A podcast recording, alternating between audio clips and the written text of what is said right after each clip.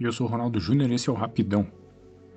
Naoki Urasawa é um mangaka, ou melhor, um criador de histórias em quadrinhos japonês. Esse cara é um verdadeiro mestre, que começou a trabalhar nos anos 80 e conquistou notoriedade por criar um estilo de escrita que passa pelo suspense, aventura, drama, ficção científica e comédia.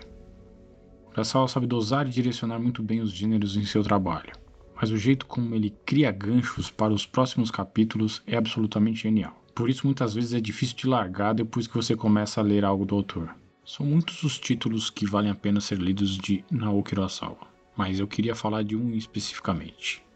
Monster conta a história de Kenzo Tema, médico japonês radicado na Alemanha, um grande neurocirurgião. Cara é tipo ó, pica das galáxias da área dele.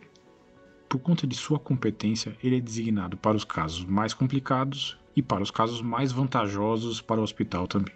Aqui só um parênteses. Kenzo tem um relacionamento com a filha do diretor do hospital, e isso acaba complicando para ele algumas vezes.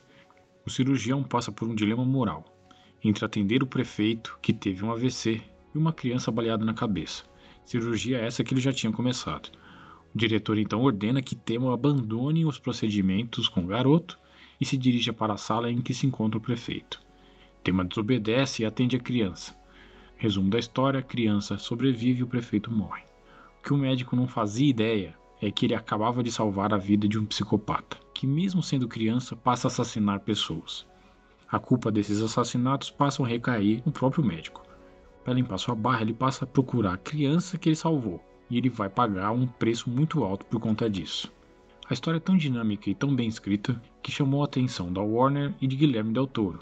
Um projeto de série para HBO nunca saiu do papel, mas ao que tudo indica, essa série seria dirigida e escrita por Guilherme Del Toro para o canal Premium da Warner. Agora eu queria falar para você sobre a leitura de mangá. A estrutura de uma história em quadrinho japonês não é igual a uma história em quadrinho convencional. Os mangás têm uma estrutura narrativa diferente para contar suas histórias.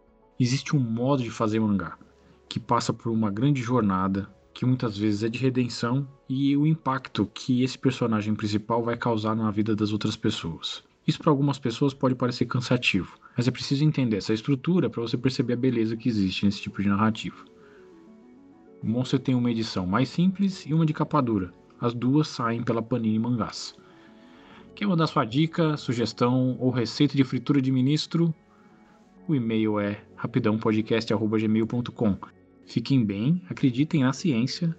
Até semana que vem, um abraço.